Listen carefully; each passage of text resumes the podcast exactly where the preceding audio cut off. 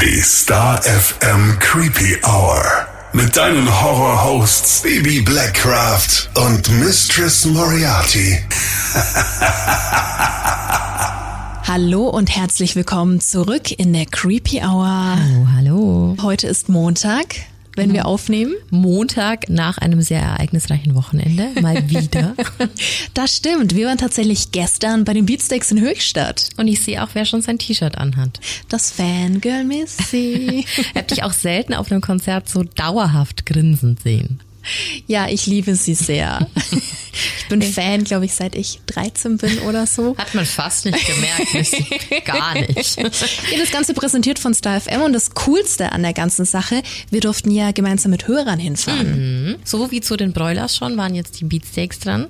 Und erzähl ruhig, wen du getroffen hast. Stimmt, wir durften Backstage und äh, Peter habe ich getroffen von den Beatsteaks. Als wir hinter sind, ist uns auch Bernd entgegengekommen und Thorsten stand auch noch hinten. Ganz nette, liebe Jungs. Alle, auch die ganze Crew, sehr bodenständig, sehr höflich, gar nicht abgehoben oder so. War eine sehr schöne kleine Show. Das war ihnen ja wichtig, ne? Also sie wollten ja eine extra kleine Show spielen. Und das war, glaube ich, so, wie viel waren da gewesen? 1500. 1500 so ungefähr, ja. Und es ist halt schon ein heftiges Kontrastprogramm, wenn du dir vorstellst, dass sie vor gut zweieinhalb Monaten bei Rock im Park gespielt haben. Ja, die waren jetzt, glaube ich, allgemein gut unterwegs. Ja, ja, ja. Auch oft mit den Ärzten oder den Hosen. Immer gut, immer gute Gesellschaft. Voll.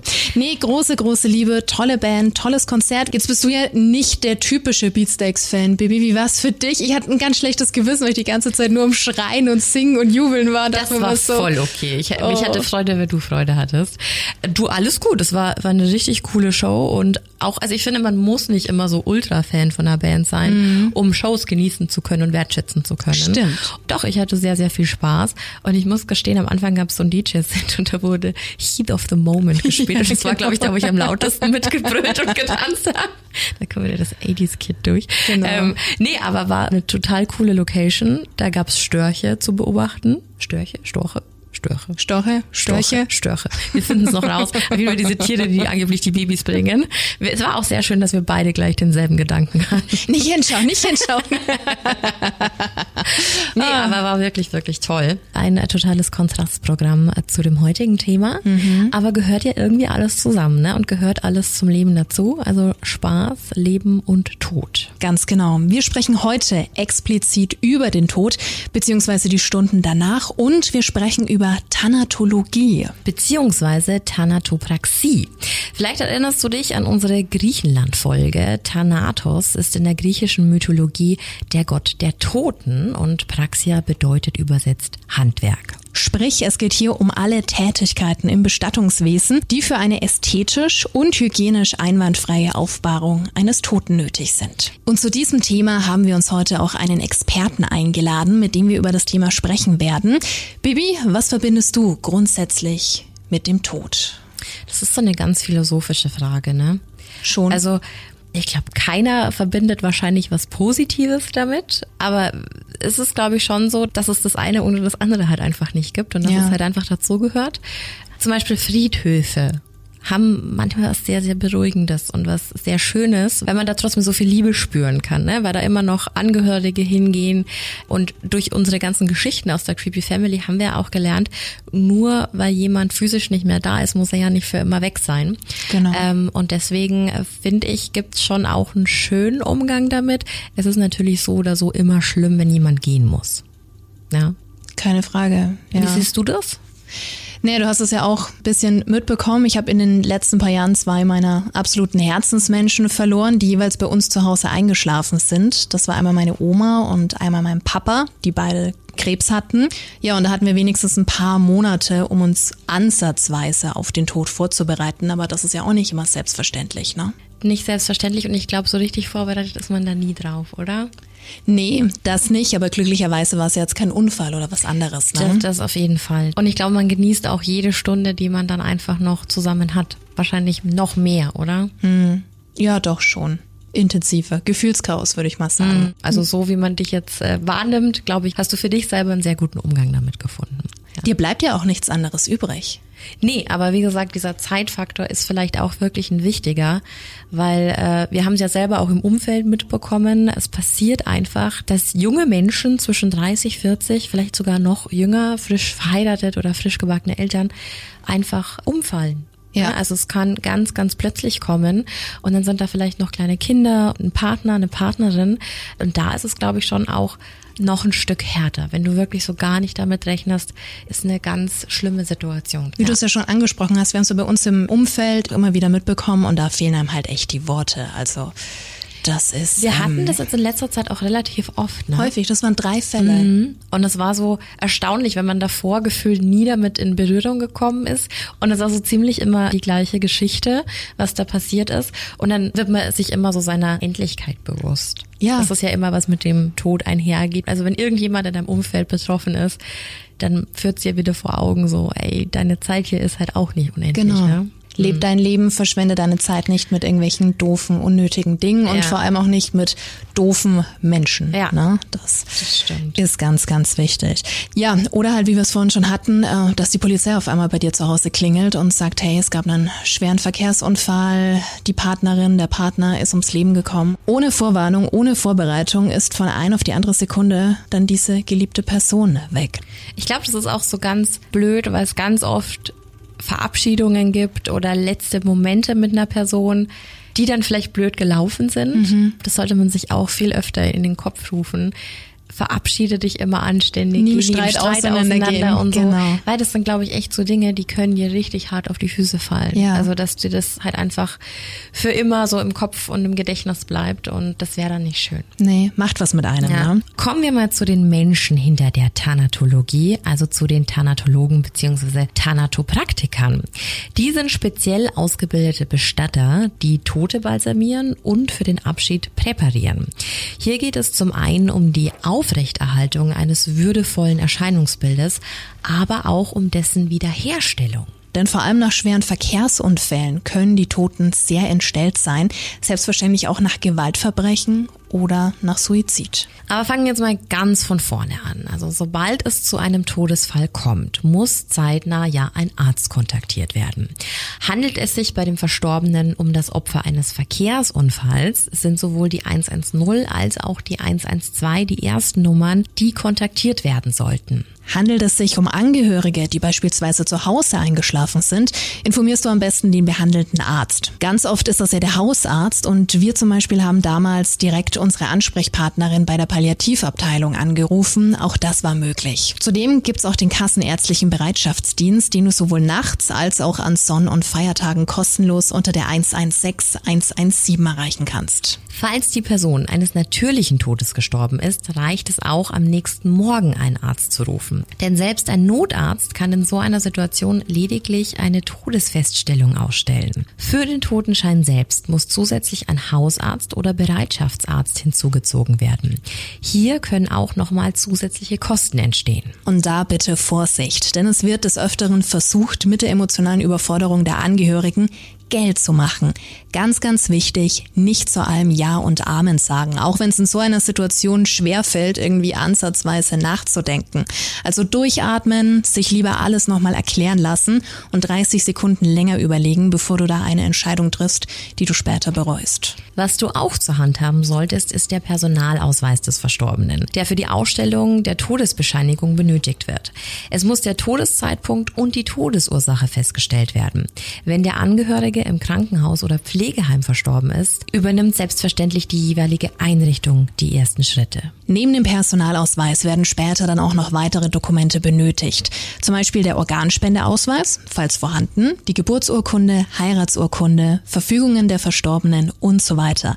Deshalb ist es ratsam, diese immer ordentlich beieinander zu haben. Das klingt so banal, aber ich muss gestehen, ich spreche da aus Erfahrung. Wenn du in so einer Situation dann auch noch Unterlagen zusammensuchen musst, das ist mehr als anstrengend. Das braucht wirklich keiner von uns. Und es ist eigentlich so einfach, sowas zusammenzustellen. Ja, einfach so einen egal, Notfallordner Egal machen, wie alt genau. man ist, ne? Also Richtig. Es, es macht einfach so einen Unterschied, ob einfach alles in greifbarer Nähe ist. Ja, auch in unserem Alter. Absolut, du weißt nie, was passiert.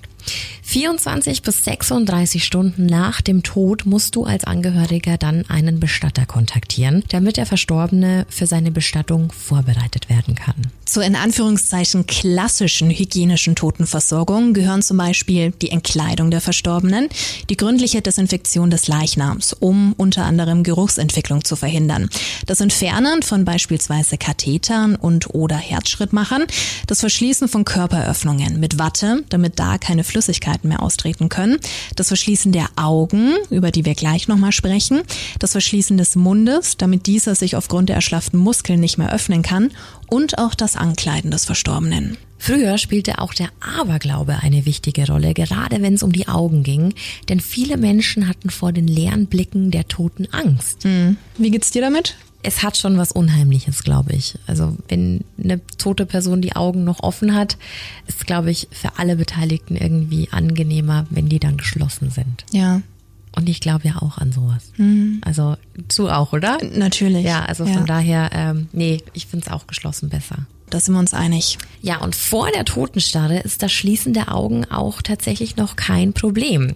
Da gibt es auch bestimmte Plastikaufsätze für die Augäpfel. So eine Art genoppte Kappen, die über das Augenlid gezogen werden, damit sich die Lider nicht ungewollt öffnen. Und diese Kappen verhindern auch das Einsinken der Augenlider.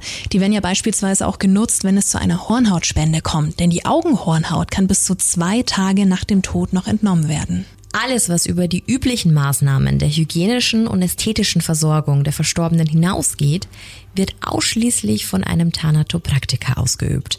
Wir erinnern uns, hier wird der Leichnam nicht nur gewaschen und versorgt, sondern auch kosmetisch behandelt und optisch wiederhergestellt. Stichwort Einbalsamierung. Zum Beispiel für eine Leichenüberführung ins Ausland oder eine Abschiednahme am offenen Sarg. Und hierzu dürfen wir heute Klaas Studier begrüßen. Zusammen mit seinem Kollegen leitet er seit 2017 das Bestattungsinstitut Radke in Anklam in Mecklenburg-Vorpommern. Hallo Klaas. Hallo. Grüß dich. Stimmt das so? Na, ich sage mal so, wir sind ja schon etwas länger in der Bestattungsbranche. Vor 14 Jahren hat mein Kollege, der Christoph Winkler, das Beerdigungsinstitut Schwinkendorf in Ribnitz-Dammgarten übernommen.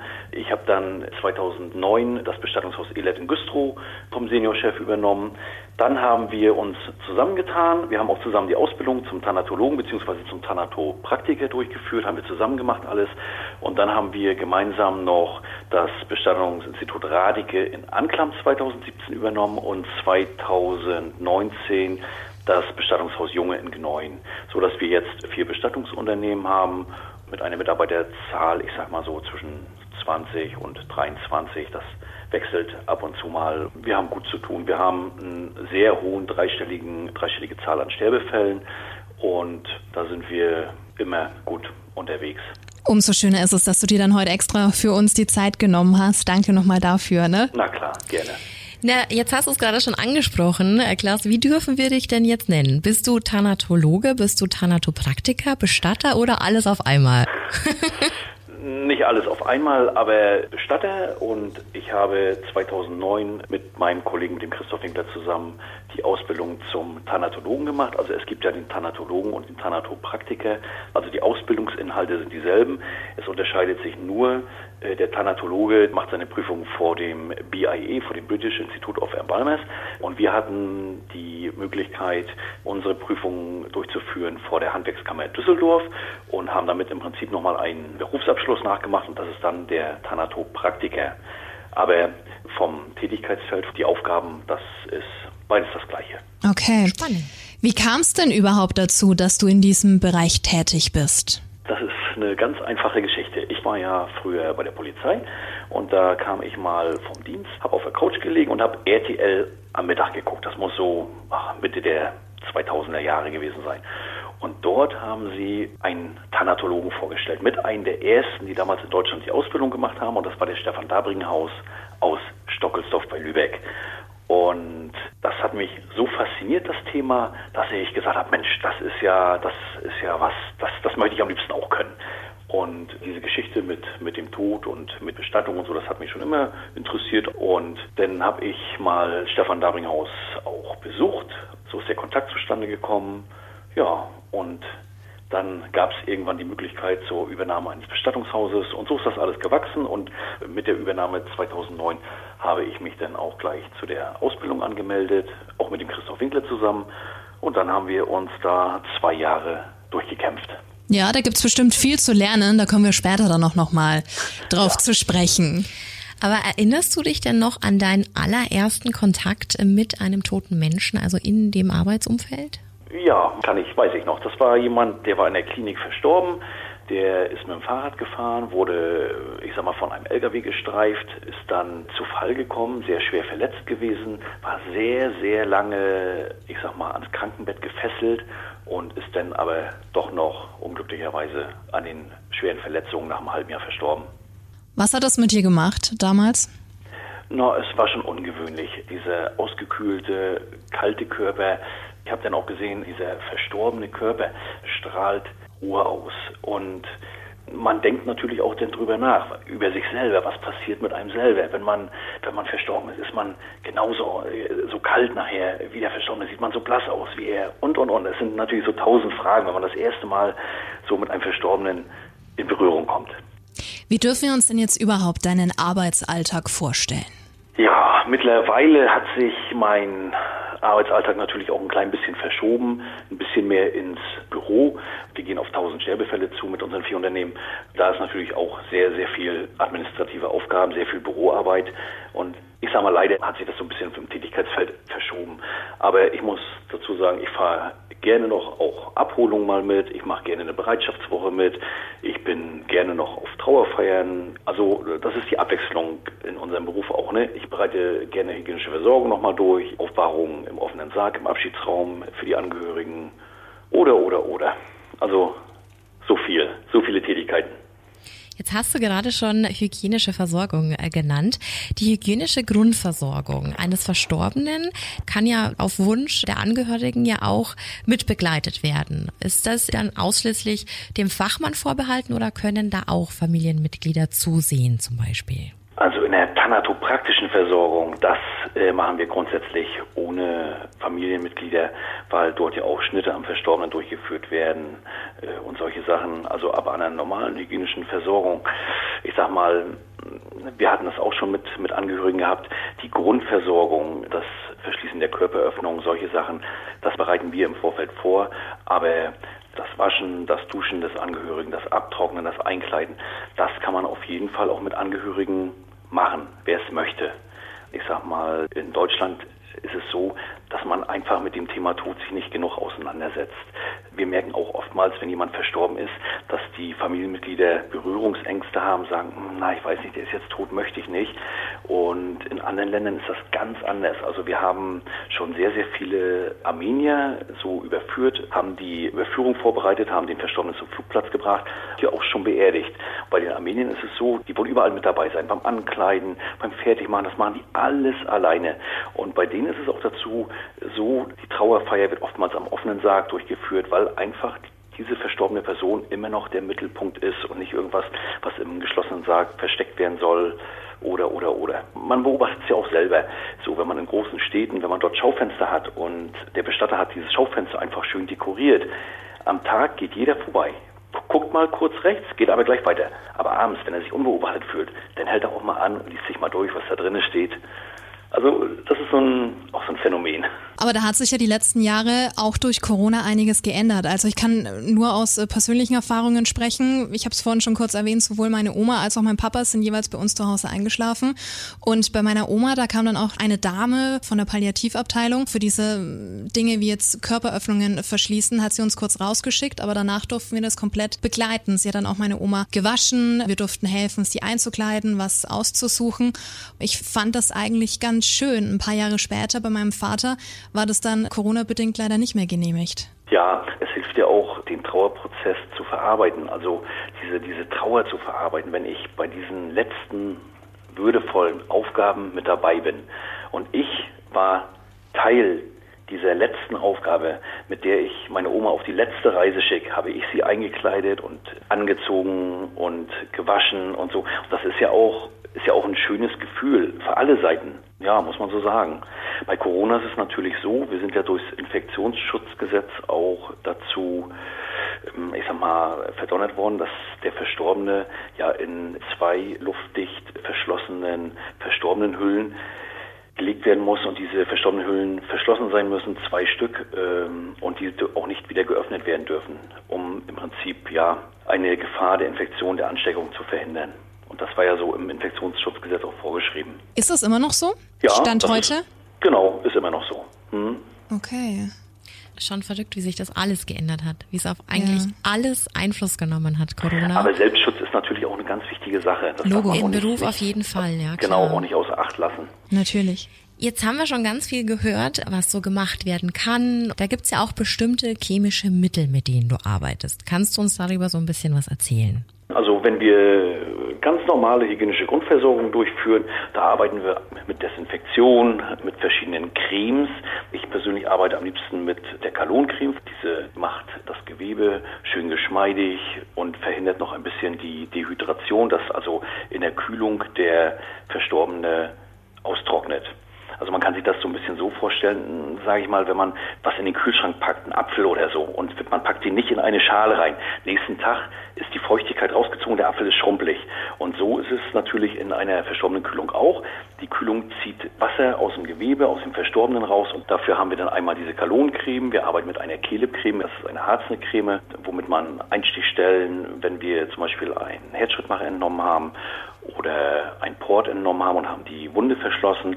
Damit werden dann die Einstichstellen ein bisschen, bisschen eingecremt, dass dort keine großen Wundränder entstehen und normal natürlich Desinfektionsspray für die normale hygienische Versorgung sind das so die gängigsten chemischen Produkte. Für die Einbalsamierung arbeiten wir mit formaldehydhaltigen Mitteln. Dort haben wir, wenn wir uns die Einbalsamierungsflüssigkeit anmischen, ganz hochkonzentrierte formaldehydhaltige Flüssigkeiten. Die werden dann auf Wasserbasis mit Wasser gemischt. Dann kommt dafür noch ein Metafloh, das ist so ein Co-Injektor, kommt noch mit zu und ich kann, ich kann die Farbe ein bisschen beeinflussen, die ich dort in diese Flüssigkeit reinmische. Wenn ich einen Jüngeren habe, den kann ich so ein bisschen, ein klein bisschen brüter machen oder ich kann ein klein bisschen mit Orange reingeben oder so, dass der Verstorbene nach der Einbalsamierung ein schönes, natürliches, farbliches Aussehen wieder hat. Weil ein Verstorbener, ich weiß nicht, ob wir da, da haben wir noch nicht drüber gesprochen, aber können wir ja mal ganz kurz. Ein Verstorbener ist natürlich auch immer sehr blass. Das liegt natürlich daran, dass sich nach seinem Tod, äh, wenn das Herz aufgehört hat zu schlagen, stoppt natürlich die Blutzirkulation im Körper und das Blut sinkt immer durch die Schwerkraft an die am tiefsten liegenden Stellen ab. Also wo es sich zu Anfang noch ein bisschen zu bläulichen Flecken entwickelt und dann aus diesen bläulichen Flecken natürlich dann diese toten Flecke entstehen. Und dadurch, dass das Blut nicht mehr im Körper zirkuliert, ist es immer dieses, das Verstorbene so blass aussehen. Oder man hört ganz oft, sie sehen aus wie Wachspuppen. Das ist auch immer so typisch, was so uns Laien erzählen oftmals. Und das ist, glaube ich, das, was für manche Menschen dann so befremdlich ist, ne? Ja, Und dann ja, ja. hilft die Arbeit natürlich sehr. Und wenn wir dann die Einbalsamierung durchführen, dann ähm, bringen wir ja durch ein, ich sag mal, sogenanntes Blutaustauschverfahren die formaldehydhaltige Flüssigkeit in den Körper ein und diese Flüssigkeit zirkuliert durch den ganzen Körper durch. Also wir injizieren die in diesen Körper rein. Und man kann sich das so vorstellen wie ein Dialyseverfahren. Bei der Dialyse wird ja das Blut entnommen, gewaschen und wieder in den Kreislauf zurückgeführt. Und bei uns haben wir eine Maschine, die Embalming-Maschine, und die übernimmt im Prinzip die Aufgabe des Herzens. Über diese Embalming-Maschine haben wir einen Druckbehälter und, und über den Druckbehälter läuft dann die formaldehydhaltige Flüssigkeit über eine Arterie oder über mehrere Arterien in den Körper rein und drücken gleichzeitig das Blut über die Vene raus. Ist ein richtiges Blutaustauschverfahren. Ich hatte auch sofort das Gerät äh, der Blutplasmaspende so ein bisschen vor Augen. Genau, so kann man sich das vorstellen. Und die Flüssigkeit, wie du vorhin gesagt hast, könnt ihr euch zusammenmischen, also auch was die Wir mischen Farbe die zusammen. angeht. Wir haben natürlich einen, also einen Grundsatz. Wir haben da Mischtabellen, wo wir raufgucken, was wir für einen Formaldehydindex nehmen. Wenn wir zum Beispiel äh, Einbalsamierungen sind ja ganz, sind ja sehr oft äh, vorgeschrieben für Auslandsüberführungen in Flugzeugen, zum Beispiel nach Russland oder nach Amerika oder auf die Philippinen, dass dort im Prinzip nichts passieren kann, dass der Verstorbene wirklich befristet haltbar gemacht wurde, befristet konserviert wurde. Wie lange dauert denn so ein Prozess überhaupt? Mm, Na, es kann natürlich sein, dass im Gefäßsystem, dass wir dort Störungen haben, dass wir dort Arteriosklerose haben, dass wir keinen vernünftigen Durchlauf haben durch das komplette Gefäßsystem. Dann kann schon mal passieren, dass ich eine Six-Point-Injektion machen muss, dass ich an sechs verschiedene Punkte gehen muss und die Injektion durchführen muss. Aber dann kann das auch schon mal schnell vier Stunden dauern. Wir haben auch schon mal sechs Stunden gesessen, wenn es gar nicht geht. Aber im guten Fall, ich sag mal, anderthalb Stunden circa. Okay. Sowas in dem Dreh. Aber nur für die eine Tätigkeit, ne? Dann kommen noch die ganzen anderen Sachen wahrscheinlich mit Genau, dazu. genau. Ja. Die Einbalsamierung circa anderthalb Stunden und dann natürlich Wundverschluss, Katheter ziehen, Körperöffnungsverschluss, Augenkappen einsetzen, den Mund fachgerecht verschließen und so weiter einkleiden. Also dann bin ich mal schnell, ja, vier Stunden bin ich dabei, ne? Hm. Gut, dass du die Augenkappen erwähnst. Wir hatten das auch schon thematisiert. Bisschen so, so noppenartig, richtig? Nee, die nehmen wir nicht. Ah. Die, äh, es welche, die haben eine Perforation, aber die nehmen wir nicht, weil diese Perforation ähm, nach einer Weile durchdrücken kann durch das Lid. Und deswegen nehmen wir immer die die runden, die glasklaren, die ganz glatt sind. Die werden dann bestrichen mit einem mit einer Kelebcreme, das ist eine harzende Creme und die setze ich dann ein, weil das Auge trocknet immer sehr sehr schnell aus und fällt immer auch sehr sehr schnell ein dadurch. Und mit dieser Augenkappe, die setze ich ein, das ist ist, als wenn ich eine Kontaktlinse einsetze, nur ein bisschen größer und dann hat das Auge sofort ein natürliches Aussehen. Wir haben im Rahmen unserer Recherche gelesen, dass relativ oft Hornhauttransplantationen stattfinden. Ist das so? Ja, also haben wir wirklich häufig. Ich habe manche Monate, da ruft die Gewebespende wirklich, na, vier, fünf Mal kommen die zu uns in manchen Monaten und machen eine Hornhautentnahme und dann auch mal wieder zwei Monate, vielleicht einmal, zweimal. Aber das ist schon relativ häufig. Ist es dann gegeben, wenn ein Organspendeausweis vorliegt? Wie läuft denn sowas? Muss man das anmelden? Äh, also bei uns hier oben läuft es immer so, die Gewebespende, ähm, das sind ja, die ist bei uns in Rostock, auch sehr nette Leute, äh, muss ich sagen, also mit denen kommt man sehr gut klar und die fragen uns, ob sie, wenn sie die Nummer nicht haben, manchmal bekommen sie auch vom Krankenhaus, ob wir denen die Nummer geben können.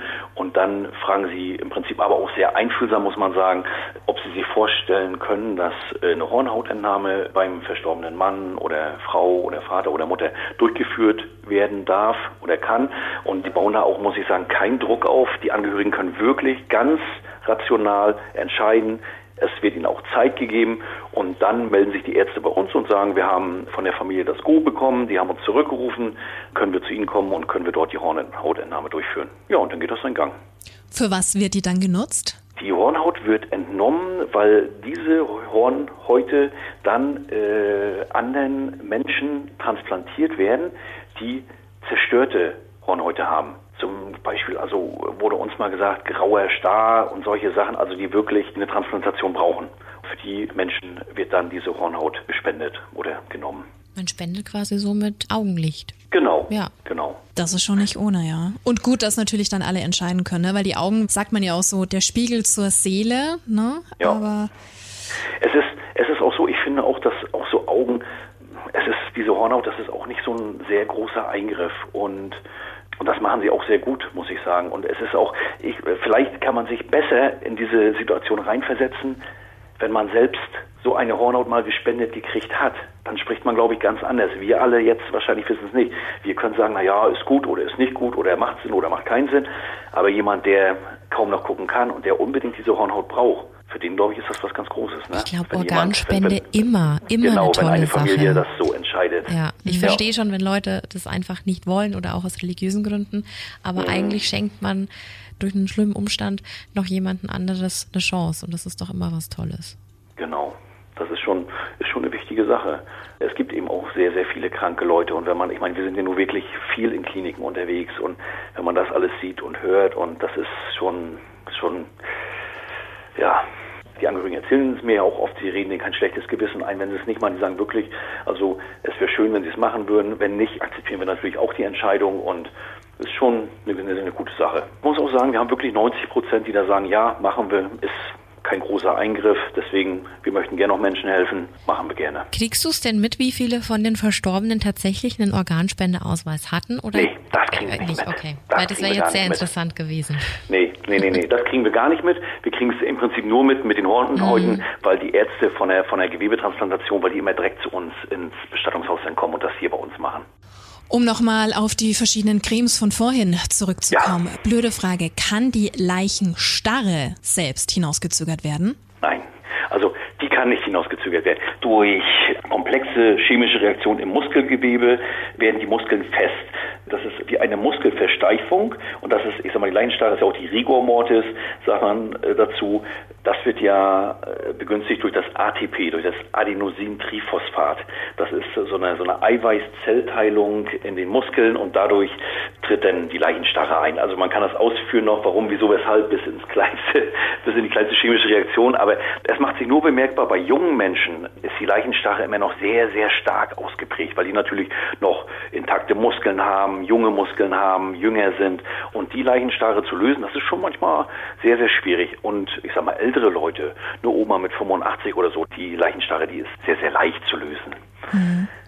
Sagen wir mal, du hast einen Verstorbenen und möchtest da so ein bisschen vorsorgen und der Mund geht immer wieder auf. Das kann sehr äh, tricky werden. Hast du da als Experte vielleicht einen Tipp, wie man da schon ein bisschen ja entgegensteuern kann, dass der Mund zubleibt?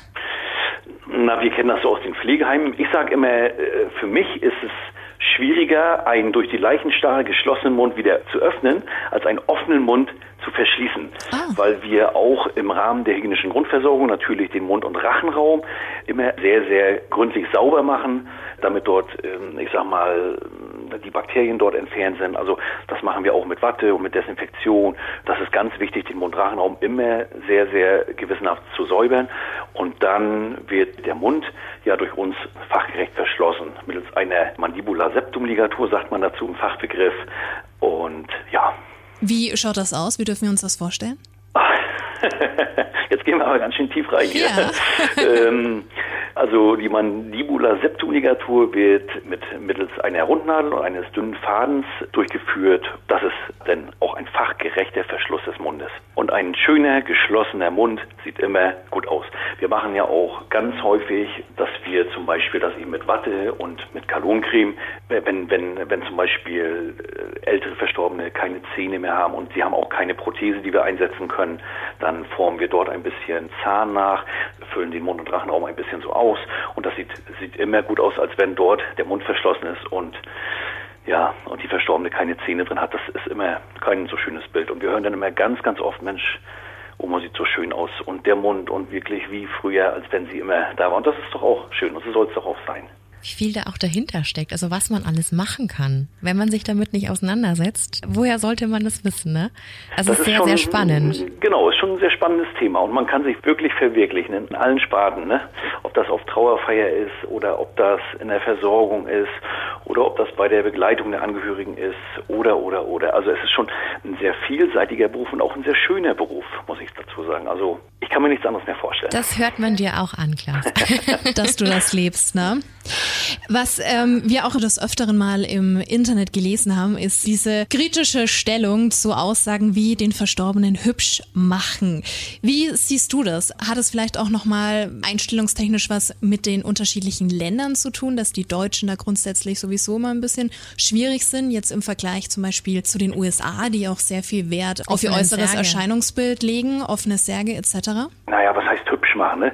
Ich sage, so, man, der Verstorbene sollte immer sein natürliches, auch im Tod, äh, wenn es zu einer Verabschiedung, zu einer offenen Aufbauung kommt, immer sein natürliches Aussehen behalten. Also so, wie er in etwa ausgesehen hat. Man sollte dort nicht übertreiben oder über die Stränge schlagen oder so.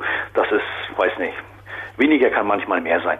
Und es ist auch so, dass wenn jemand verstorben ist, er ist nicht mehr das blühende Leben. Und diesen Unterschied soll man natürlich auch sehen, dass es eine verstorbene Person ist, dass es nicht eine lebende Person ist, der sich die Couch gelegt hat, um ein bisschen zu schlafen. Ich glaube, das wäre auch ziemlich verstörend, wenn du den Unterschied ja, nicht sehen würdest. Ja, ja, das, das ist so.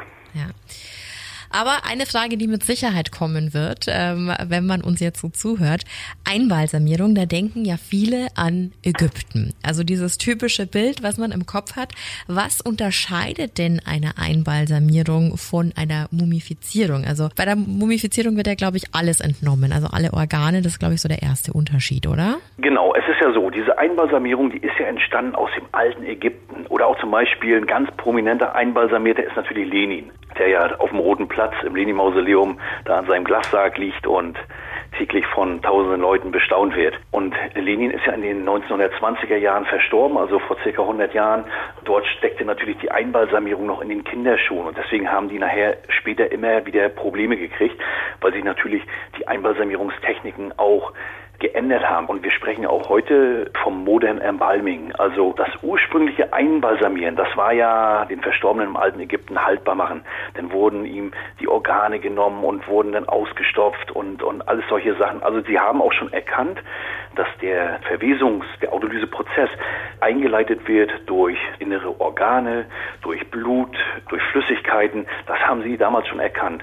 Und das entscheidet sich heute durch das Modern Embalming, dass wir dort dieses Blutaustauschverfahren durchführen, dass wir mit Cavities arbeiten, dass wir Einbalsamierung nach Sektion durchführen und den Verstorbenen eben auch befristet bzw. auf eine längere Zeit haltbar machen können durch diese formaldehydhaltigen Mittel. Wie lange ist denn länger haltbar machen? Ja, das entscheidet sich natürlich durch den Formaldehyd-Index, den ich mit meiner, mit meiner Einbalsamierungsflüssigkeit anmische. Also ich, wenn ich ein kosmetisches Embalming mache, dass, dass derjenige gut aussehen soll für die nächsten, ich sag mal, zehn Tage, da reicht ein Formaldehyd-Index von 0,8 bis 1,5 Prozent. Wenn wir jemanden überführen ins Ausland, dort haben wir einen Formaldehyd-Index, sag ich mal so, zwischen drei vier, fünf Prozent. Und je höher ich das mache, desto länger kann ich ihn natürlich auch befristet haltbar machen, befristet konservieren. Also da können wir nachher schon über Wochen und teilweise auch über Monate reden. Über Monate, Tatsache. Ja. Wow. Hätte ich jetzt nicht gedacht. Nee, also ich finde es aber eh immer sehr faszinierend, wie man Menschen, Lebewesen so präparieren kann, dass sie so lange eben noch so aussehen und nicht einfach sofort zerfallen. Was kommt denn am häufigsten vor? Sind es wirklich Unfälle? Ist es vielleicht doch Suizid? Wie ist da die Statistik? Nein, der ganz normale, natürliche Tod, das ist die häufigste Todesursache. Prozentual würde ich fast sagen, ja, 92, 93 Prozent ist natürlicher Tod und wirklich 5, 6, 7, also 5 Prozent vielleicht durch einen nicht natürlichen Tod, durch einen Suizid, durch, mal durch einen Unfall. Diese Statistiken macht natürlich das Gesundheitsamt, aber so gefühlt würde ich es erstmal sagen. Das macht überhaupt nichts. Gab es denn mal einen besonders schweren Fall, der dir bis heute im Kopf geblieben ist? Ja, da fällt mir, da fällt mir ein Fall ein. Da hatten wir mal einen jungen Mann, der ist von einem Zug erfasst worden und war sehr, sehr, sehr schwer verletzt.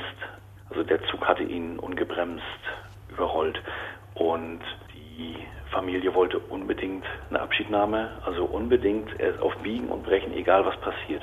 Und dann haben der Christoph Winkler und ich, haben wir uns wirklich zwei Tage rangesetzt und haben dort eine rekonstruktive Maßnahme durchgeführt und haben den jungen Mann wirklich wieder so weit rekonstruiert, dass er bis auf ein paar Narben im Gesicht kaum was zu sehen war. Oder bis ein paar, ich sag mal, so ein bisschen ein paar Hämatome, ein paar Narben, also wirklich Kleinigkeiten, also als wenn er mit dem Fahrrad gestürzt ist. Und die Eltern waren dann da und hatten dann auch gesagt, dass sie sich vorgestellt hatten, dass er viel, viel schwerer verletzt ist und dass sie jetzt auch beruhigt sein können, innerlich mit sich selbst damit abschließen können, dass er nicht solche großen Schmerzen hatte, weil er eben auch nicht so doll verletzt war. Ja. Wie reagierst du in so einer Situation? Ja, nehme es hin. Ich spreche den Eltern Mut zu, bestärke sie, bekräftige sie natürlich in ihrer Meinung nochmal, damit die Eltern auch wieder, ich sag mal, ja, ihr Leben, was sich äh, von Grund auf in diesem, in diesem Moment natürlich komplett geändert hat mit dem Unfall, dass die ihr Leben dann trotzdem weiterführen können.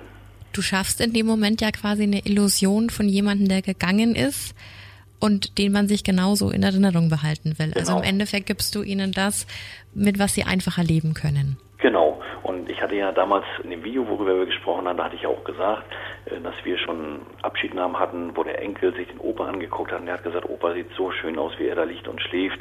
Und da habe ich gesagt, dieses Bild, dieses Bild hat er in 50 Jahren, in 60 Jahren, wenn er 80 ist, immer noch in seinem Kopf. Das vergisst er niemals. Und deswegen ist es auch ganz wichtig, dass er trotz der Umstände ein positives Bild im Kopf hat. Dass er sagt, okay, mein Opa hatte das Alter, mein Opa ist gestorben, aber mein Opa, der sah aus wie immer. Und dann kann ich ihn, wenn er zufrieden ist, kann ich ihn auch auf seine letzte Reise ziehen lassen. Ist ein wahnsinnig toller Job, den du da ausübst, ehrlich. Ganz, ganz, ganz wichtig. Ich hätte aber noch mal eine sehr detailreiche Frage. Du hast ähm, ja vorhin über das äh, schwer verletzte Gesicht auch gesprochen, das ihr wieder fast komplett hergestellt habt. Blöde Frage, wie geht das vonstatten? Entnehmt ihr auch Haut aus anderen Körperregionen und setzt die dann woanders ein? Nee, nein, in der Regel nicht. Also wir fügen wir das zusammen, was zusammen gehört. Und das wird dann mit ganz feinen Nähten, es gibt verschiedene Nahtechniken, und dann ähm, setzen wir das, was zerstört wurde, setzen wir wieder zusammen. Also da, äh, ich sag mal, so Entnahmen wie in der Klinik, so mit Hauttransplantation und sowas, sowas machen wir nicht. Wir setzen das, was zusammen gehört, das setzen wir auch wieder zusammen. Und jetzt klingelt gerade das Bereitschaftstelefon. Na klar, geh ruhig. Ich gehe mal kurz ran. Ja.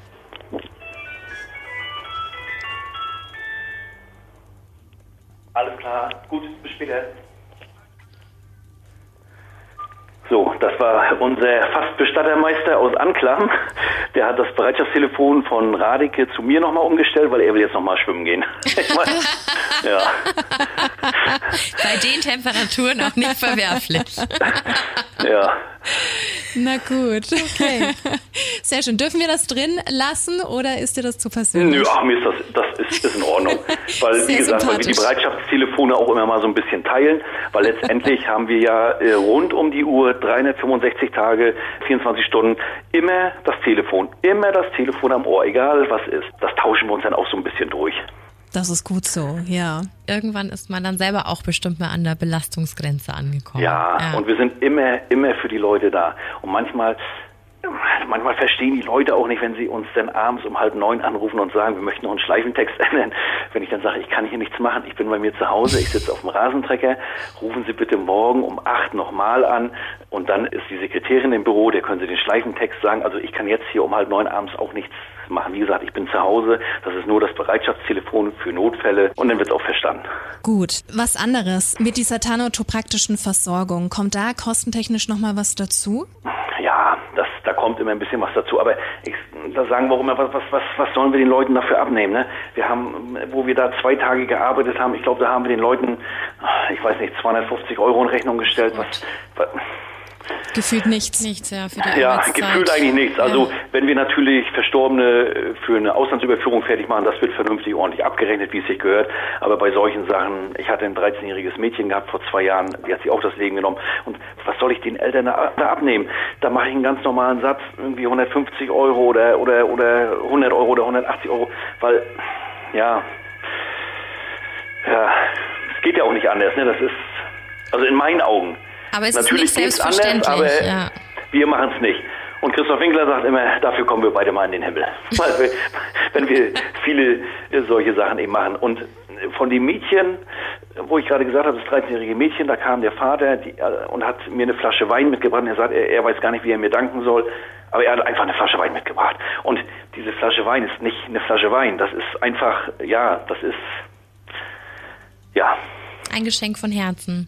Genauso. Ja. Und da ist es dann auch egal, wie teuer es ist. Ja. Wow. Weil er einfach dankbar war und er wusste nicht, was er machen sollte. Ich glaube, dass es einfach in dieser Situation so wahnsinnig wichtig ist, jemanden an der Seite zu haben, bei dem man sich aufgehoben fühlt. Also, weil die ganze, genau. die ganze Welt steht Kopf in diesem Moment, wenn man durch so einen Schicksalsschlag durch muss. Und ich kann mir das jetzt richtig gut vorstellen, wenn man dich an der Seite hat, glaube ich, dann ist man abgesichert. Dann fühlt man sich da gut beraten aufgehoben, und ja. gut aufgehoben. Ja, und fachliche Kompetenz ist natürlich auch wichtig. Es macht das ganz viel aus. Ich sage aber auch immer dazu, man darf auch nicht vergessen, wir sind auch ein marktwirtschaftliches Unternehmen, wir haben auch Mitarbeiter, die bezahlt werden müssen, wir haben einen Fuhrpark, ein Bestattungswagen ist ja nur doch etwas teurer als ein herkömmliches Fahrzeug. Wir haben Bagger, wir haben Gruftbau, wir haben Kühlung, wir haben also brauchen Betriebshof, also das darf man bei der ganzen Sache natürlich auch nicht vergessen, ne? dass man, dass man auch irgendwo ein marktwirtschaftliches Unternehmen ist. Aber trotzdem variiert ja die gesamte Preisgestaltung doch anders. Also äh, wir in Mecklenburg äh, oder Mecklenburg-Vorpommern sind natürlich deutlich günstiger als unten bei euch in, in Nürnberg, um das mal so zu sagen. Da ist schon wirklich ein großer Unterschied spürbar. Aber hast du denn einen Tipp, auf was man denn jetzt achten soll, damit man eben in dieser schweren Zeit nicht abgezockt wird? Ja, das ist ganz wichtig, dass natürlich jeder in, in, in Deutschland Bestatter werden kann ohne Ausbildung, weil wir eben in der Handwerksrolle B, der handwerksähnlichen Berufe eingetragen sind. Und das ist so ein bisschen, wo wir auch gegensteuern, wo wir äh, versuchen, dass Bestattungsgesetze geändert werden, dass man zumindest eine Ausbildung haben muss in dem Bereich oder, oder, oder. Und wir empfehlen immer vom Landesfachverband Bestattungsgewerbe, dass Angehörige vielleicht gucken sollten, welche Betriebe das Markenzeichen führen, vom Handwerk geprüftes Bestattungsunternehmen oder man erkundigt sich auf der Seite www.bestatter.de, das ist der Bundesverband Deutscher Bestatter. Dort kann man seine Postleitzahl eingeben und dort kann man auch sehen, wo qualifizierte Bestattungsunternehmen in der Nähe sind wo ausgebildete Leute arbeiten, die auch geprüft werden. Also wir sind auch DIN ISO zertifiziert und dort werden wir durch Auditoren alle zwei, drei Jahre in Augenschein genommen. Die kommen dann in unsere Häuser, kontrollieren, ob alles, ob alles nach den Richtlinien, nach den ISO oder nach ZDH vernünftig läuft. Und dann gibt es die Rezertifizierung, äh, im Prinzip wie mit dem Auto, mit dem ich alle zwei Jahre zum TÜV fahre. Mhm. Aber wichtig, dass es sowas gibt. Und gut. Ja, na klar. Und bei euch oben lief da einer rum, der äh, Schmuck getrieben hat, ne? Genau, den gab's ja auch. Äh, da ist jetzt äh, ARD und WDR, die waren jetzt hier, haben hier überall sich ein bisschen rumgehorcht und so. Also hier gab's, wie sagt man immer, das schwarze Schaf in der Branche und die sind natürlich jetzt sehr, sehr umtriebig äh, und wollen natürlich alles über den, ja, über den, über den Kameraden wissen. Ne? Aber mit dem haben wir selbst auch nicht so zu tun gehabt. Ja, deswegen konnten wir da auch keine weiteren Angaben groß machen. Aber es wird wahrscheinlich eine interessante Reportage, weil die decken ja doch so einiges auf, was wir alles gar nicht wissen. Was hat er genau angestellt? Oh, ja. Oder grob? Ich, äh, ich glaube, da ging es um Betrügereien mit Hinterbliebenen und solche Sachen. Ja, das geht gar nicht, ne? Ja. Den sollst du schnappen. Da haben wir überhaupt keinen. Nee, also mit, mit es ist so schon blöd, wenn, wenn Leute abgezockt und verarscht werden. Aber in so einer Situation, genau. das ist das allerletzte. Schlimmer geht's fast nicht. Ja, genau, das ist schon, ist schon schwierig, ne? Aber deswegen sagen wir auch immer, man soll immer, sag ich mal, ein bisschen gucken bei der Auswahl des Bestatters und ja, das ist immer ganz, ganz wichtig. Wichtig, auch eine ganz wichtige Sache ist, es gibt wenig Bestatter, die zum Beispiel, wenn eine Familie kommt, man führt das Erstgespräch durch, die Beratung durch, es gibt ganz, ganz wenig Bestatter, die zum Beispiel einen Kostenvoranschlag mitgeben. Wir als Markenzeichenbetriebe sind verpflichtet, einen Kostenvoranschlag den Angehörigen mitzugeben. Dass man dann sagt, äh, mit diesen Kosten müssen Sie rechnen, das und das kostet das, plus, minus. Wie gesagt, es ist ein Kostenvoranschlag. Es kann was dazukommen, es kann aber auch weniger werden. Aber so in etwa müssen Sie rechnen. Das sind aber das so ist, gute Anhaltspunkte, ne? Ja, und das ist auch wichtig, weil wir hören immer wieder, im, auch im Verband, wir hören immer wieder, dass, dass, dass Leute sich beschweren ähm, und wenn dann gefragt wird, bekommen wir keinen Kostenvoranschlag, dass dann so gesagt wird, ja, ja, so teuer wird's schon nicht. Da rechnen, also das, das, das, das geht schon. Mhm. Irgendwie so, ja, zwei, drei, viertausend Euro. Und dann ja, geht die Familie nach Hause und irgendwann kommt dann die Rechnung mit, mit 6.500 genau. Euro und dann fallen sie natürlich aus allen Wolken, weil darüber einfach nicht gesprochen wurde. Und wir haben auch mal gehört von einem Bestattungsunternehmen, da hat sich die Familie auch bei uns beschwert. Sie hatte zweimal gefragt, also die hatte uns sich beim Landesfachverband äh, beschwert, die Mutter oder die Ehefrau hatte zweimal gefragt, können Sie uns dann auch einen Kostenvoranschlag mitgeben? Und dann hat der Bestatter gesagt, aber wir wollen doch in dieser schwierigen Situation nicht über Geld reden. Oh. Ja, doch. Ey, muss ich nicht mehr muss auch über Geld reden, weil ich muss wissen, ob ich es mir leisten kann mhm. oder nicht leisten kann. Ja, exakt. Und ich muss, ich muss ein Gefühl kriegen, ob es 2000 Euro oder 4000 Euro oder, oder, oder 40.000 Euro kostet oder weiß ja. ich. Ich muss ja irgendwie ein Gefühl haben. Und oft ist es ja so, dass Hinterbliebene nicht nur mit den Kosten der Beerdigung zu tun haben. Ne? Also da kommen ja noch Kredite, Verschuldungen, was weiß ich nicht noch alles. Ja. Und dann ist das Letzte, was man brauchen kann, dass man da noch über, über den Tisch gezogen wird mit der Beerdigung. Mhm. Ja. ja, aber das ist wahrscheinlich in allen Branchen dasselbe, muss ich so sagen. Ob es eine Autowerkstatt ist, sieht man ja auch häufig. Oder ob es äh, beim Waschmaschinenmonteur ist oder ja, Bestatter ist natürlich, wer diesen Beruf ausübt, der sollte schon ja, so viel Ehrlichkeit in sich tragen, dass er auch ehrlich zu den Angehörigen ist. Wäre wünschenswert. Die letzte Frage noch zum Thema Geld. Was machen denn die Menschen, die nicht die finanziellen Mittel haben, um einfach mal 2.000 bis 4.000 Euro oder auch mehr da auszugeben? Wo müssen die sich hinwenden? Also es gibt ja die Möglichkeit, Möglichkeiten der Ratenzahlung. Da gibt es ja verschiedene Anbieter, die sich auch zum Beispiel auf die Bestattungsbranche spezialisiert haben. Und die bieten zum Beispiel an eine Ratenzahlung über 36 Monate. Und das ist auch alles sehr, sehr unkompliziert. Man macht eine Anfrage und in einer Minute hat man ob ja oder ob nein. Wenn nein, geht in der Regel nur, wenn man schon, ich sag mal, eine einstaatliche Versicherung abgegeben hat. Denn aber ansonsten sind die sehr kulant und da kann man bis 36 Monate seine, also die Bestattung abzahlen, so als, als Ratenkredit räumen die das ein. Oder wenn jemand natürlich mittellos ist oder Arbeitslosengeld 2 bezieht, dann kann auch das Sozialamt einspringen. Aber die Kriterien des Sozialamtes sind natürlich auch sehr, sehr streng. Da muss man wirklich äh, einen Ries also einen Antrag, das sind das sind zig Seiten ausfüllen.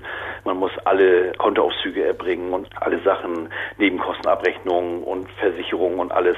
Man legt sich im Prinzip komplett offen, bis das Sozialamt die Kosten der Bestattung übernimmt. Also die rufen auch nicht sofort, hier ist das Sozialamt, kommen Sie, wir zahlen sofort Ihre Rechnung. Und das ist schon viel Arbeit.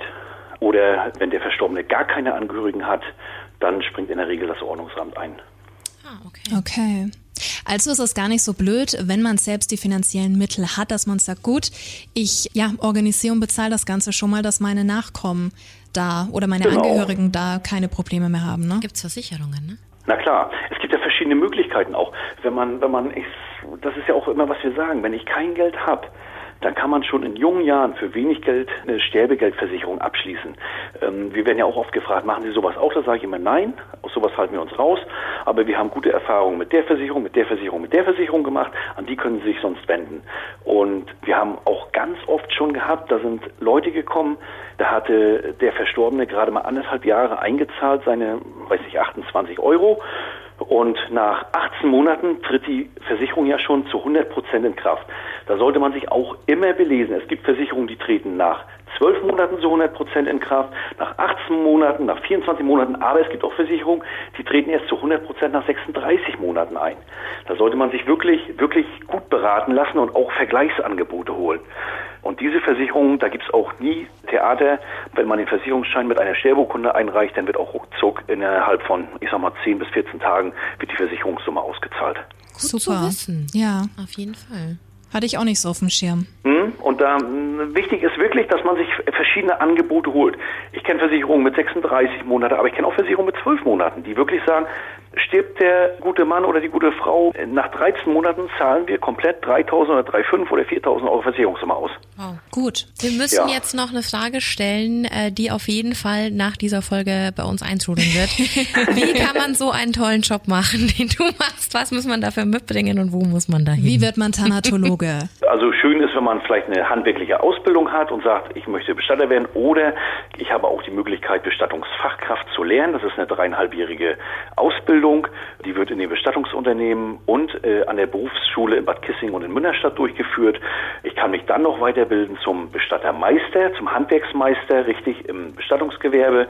Oder ich kann, wenn ich Bestattungsfachkraft bin, im Prinzip in alle Richtungen gehen. Ich kann Thanatologe, Thanatopraktiker werden. Das läuft über ein Jahr oder anderthalb Jahre, sind das immer Wochenmodule. Ich muss natürlich auch zu Hause viel lernen, aber ja, wenn dort Interesse besteht, kann man sich gerne an den Bundesverband auch wenden, an den Bundesverband Deutscher Bestatter. Oder wir haben auch öfter Anrufe, bilden Sie auch aus und haben Sie Lehrlinge und so. Und ja, wer das möchte, glaube ich, findet dort auch seinen Weg. Und man merkt mit Kollegen auch, dass auch in unserer Branche mittlerweile zwar nicht so wie im Gastrogewerbe gesucht wird, aber auch in unserer Branche, ich sag mal, kommt schon der eine oder andere mal gut unter. Hand aufs Herz, wie schaut es denn finanziell aus? Ich sag mal ganz normal, es wird bezahlt wie auch im Handwerksbetrieb. Ja, so ungefähr, denke ich, ist es. Sowas in dem Dreh. Ich glaube aber, dass man, dass man so einen Job auch mit Berufung macht. Genau, muss auch sein. Man muss diesen, diesen Job mögen, man muss ihn gerne machen. Und ich sage auch zu meiner Frau zu Hause immer, ich sage, Mensch, es ist immer noch so, natürlich hat man auch so Tage, wo man sagt, oh Mensch, heute hm, irgendwie habe ich gar keinen Bock und mich stinkt das alles an. Und äh, naja, aber trotzdem sage ich immer, ich stehe morgens noch gerne auf und fahre gerne zur Arbeit. Das ist das Wichtigste. genau, weil Arbeit soll Spaß machen. Das stimmt. Ein toller. Na, Spaß ist vielleicht nicht das Richtige, aber Arbeit soll Freude, Freude. bringen. Also man muss gerne zur Arbeit wollen. Ja. Und ich glaube, es ist besser ausgedrückt. Das ist doch ein guter Abschluss.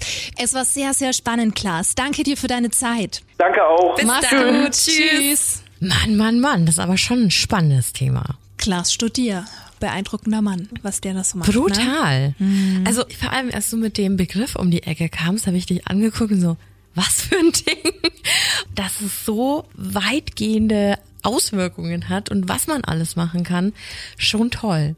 Und wie viele Leben er bereichert hat durch seine Ja. Arbeit. Definitiv. Also gerade diese ganze kulturelle Auseinandersetzung mit dem Tod ist ja jetzt in Deutschland echt nicht so der Bringer.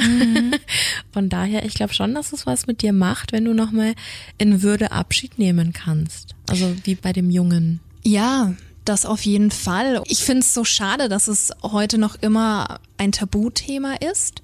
Also auch wenn ich mir schon vorstellen kann, dass die jüngere Generation da noch offener ist. Und auch was er bezüglich der Versicherung erzählt hat. Ich muss sagen, ich hatte das so gar nicht auf dem Schirm. Ich habe es halt nur immer erlebt oder auch von anderen mitbekommen. Da bist du halt echt ratzfatz bei 6000 Euro. Und ganz ehrlich, heutzutage muss jeder aufs Geld schauen. Genau. Das ist verdammt viel Geld. Und wie scheiße ist es einfach, dass du in so einer Situation, die schon schlimm genug ist, dann abwägen musst, ich hätte es gern für die Person so und so schön, aber ich kann es mir nicht leisten. Ja. Also, dass du da dann Abstriche machen musst, ist, glaube ich, ganz, ganz schwer. Und es war wirklich interessant, weil, wie gesagt, wenn du halt so noch toi toi toi keinen Kontakt damit hattest, ne, Mhm. woher sollst du es wissen? Und ich denke, je jünger man ist und damit eben noch keine Berührungspunkte hatte, weiß man sowas einfach nicht. Ja. Und dann macht man sich gar keine Gedanken. Und je älter man wird, kommen die Einschläge eben näher. Das haben wir jetzt in der letzten Zeit auch schon ganz oft gehört. Dann wird dir das so bewusst, dass du dich eigentlich um die und die Dinge kümmern müsstest. Naja, es fängt dann halt mit den Eltern an, ne? Oder mit den Großeltern, Großeltern. und dann bekommst du es bei Freunden mit und denkst dir, uff, Ja. dann Jahr für Jahr passiert da leider immer mehr.